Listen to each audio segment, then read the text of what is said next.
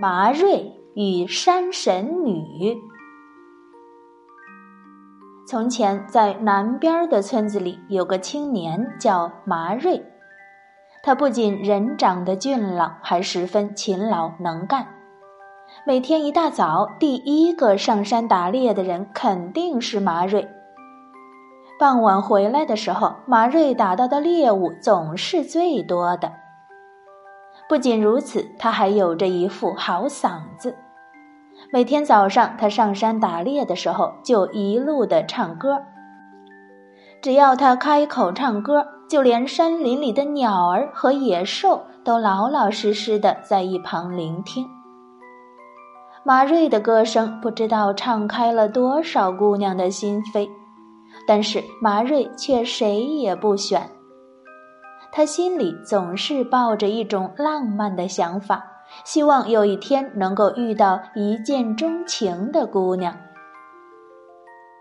这一天，马瑞坐在山头上放声歌唱，远处一只梅花鹿在一棵树下晃来晃去，一双大眼睛含情脉脉地看着马瑞，怎么也不肯离开。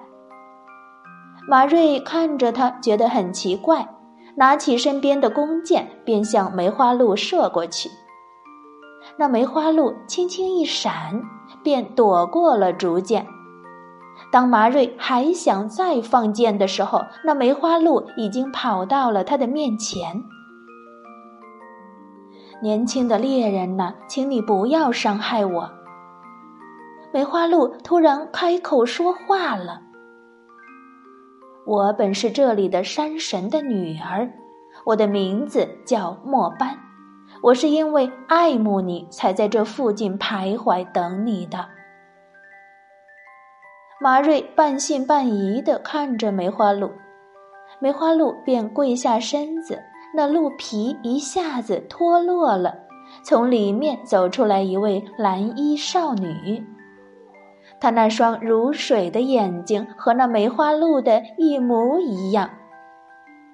马瑞一下子就爱上了这个美丽的姑娘，两个人就这样定下了终身。马瑞想要带着莫班回到自己的寨子里，可是姑娘没有山神的宝符，就不能一直维持着人的样子。马瑞便决定和莫班一起把山神的宝符偷出来。马瑞和莫班趁着天黑，偷偷地溜进了山神的住所。马瑞小心地看了看天神，啊，天神是山神。哎呀，只见那山神的嘴里长着长长的獠牙，模样很是可怕。只是这时候，山神早就在他的山洞里打起了呼噜。莫班轻声地对马瑞说道：“我父亲不知道睡到什么时候才会醒，所以你不用担心。宝符就藏在山顶上的一个大山洞里，只是那里有一只凶猛的黑熊看守着，谁也无法靠近那里。”马瑞听了，沉思了一下，心里就有了个好主意。他和莫班在山坡上打了一筐青草，将青草铺在地上，这样黑熊就听不见他们走路的声音了。莫班变作一只小鸟，笨拙的大黑熊伸出爪子想要抓住它，就这样，莫班变的小鸟把黑熊引开了很远。而马瑞呢，趁着这个机会溜进了黑熊看守的大山洞里。在山洞的正中央摆着闪着金光的宝符，马瑞连忙把宝符藏在了自己的口袋里。正当他想要离开山洞的时候，却发现山洞的地上躺着一个金葫芦，也簌簌的闪着金光。马瑞也不知道这是什么东西，不管三七二十一，一起装进了自己的口袋。盗取了宝符的两个人便手拉着手回到了马瑞的家。村子里所有的乡亲都为马瑞能够娶到这么一位美丽的姑娘而高兴。众人当即为他们俩举行了正式的婚礼。村子里的人们就像是过节一样，载歌载舞，热闹非凡。夜深人静的时候，马瑞从口袋里掏出了宝符，递给姑娘，然后他又掏出了那个金葫芦，向莫班询问这是什么东西。莫班看到金葫芦，先是大吃了一惊，但是很快他又平复下来。他接过金葫芦，打开它的盖子，轻轻一倒，就从里面涌出了一小把金色的古种。莫班对马瑞说：“这是我阿爸珍藏的古种，据说这古种可以种出万顷的田地。既然你已经把它拿了出来，就当是我父亲给我的嫁妆吧。”从今以后，我们就和村子里的人们一起种植粮食吧。从那以后，马瑞和莫班一起教村子里的乡亲们种植粮食。春天，他们在田地里种下金色的谷种，经过一个夏天的劳作，秋天他们真的收获了万顷的粮食。村子里的人们高兴极了。升起篝火，拉着手边唱边跳。可是村民们的欢宴声打扰了山神的美梦。山神醒了过来，很快他就发现女儿和宝符都不见了，宝葫芦也不见了。他的心中便已经猜到了八九分。等他站到山顶上往下看时，山脚下满是金灿灿的粮食，他顿时火冒三丈，召唤了几个山鬼，让他们去破坏人们的田地。三个山鬼领了命令，来到村子里。第一个山鬼变成了野草，长在庄稼地里，人们拔去了一波，它们马上又会长出来。马瑞便告诉村民们。在播种之前，先在田里放上一把火，把藏在地底下的山鬼熏出来，这样野草就不会再生长了。就这样，第一个山鬼的计划失败了。第二个山鬼变成了一只水怪，专门喝庄稼里的水。庄稼枯黄了叶子。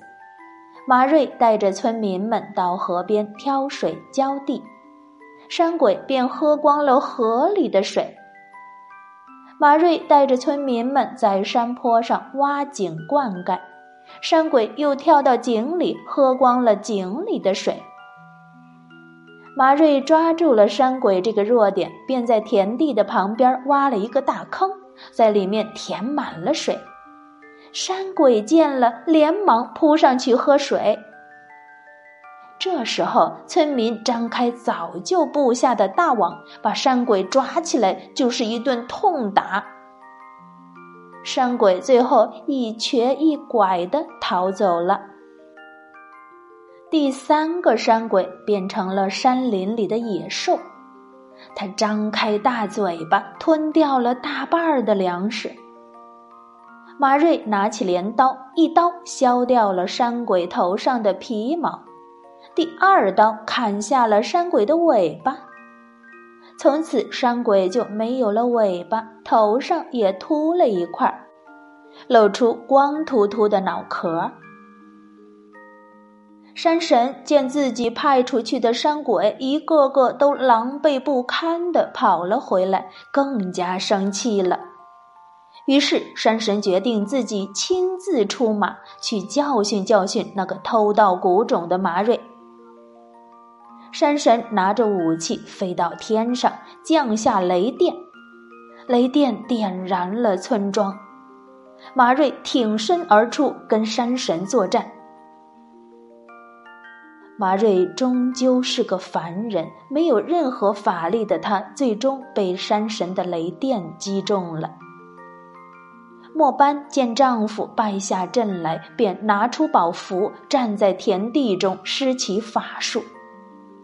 只见莫班口念咒语，在他周围便形成了一个保护圈儿，火焰也烧不到这里来。可是那宝符的主人终究还是他的父亲山神呐。山神冷笑了一声，伸出一根手指，就把保护圈划开了一个窟窿，保护圈消失了。山神便施展法术，把女儿莫班变成了一根柱子，罚她永远站在田地里。村子里的人们见到麻瑞和莫班都牺牲了，便纷纷跪在山神的面前，求他网开一面。山神见大患已除，也不愿意再多费力气了，便打道回府。只是他看见稻谷在村子里长得这么好，心里还是不舒服，便在临走前把地里的粮食都变成了普通的稻谷，而且必须要人们细心的经营才会有收成。只是谷子的颜色还是金灿灿的，就像是麻瑞和莫班灿烂的笑容。好了，今天的故事就讲完了，小朋友们乖乖睡觉吧，晚安。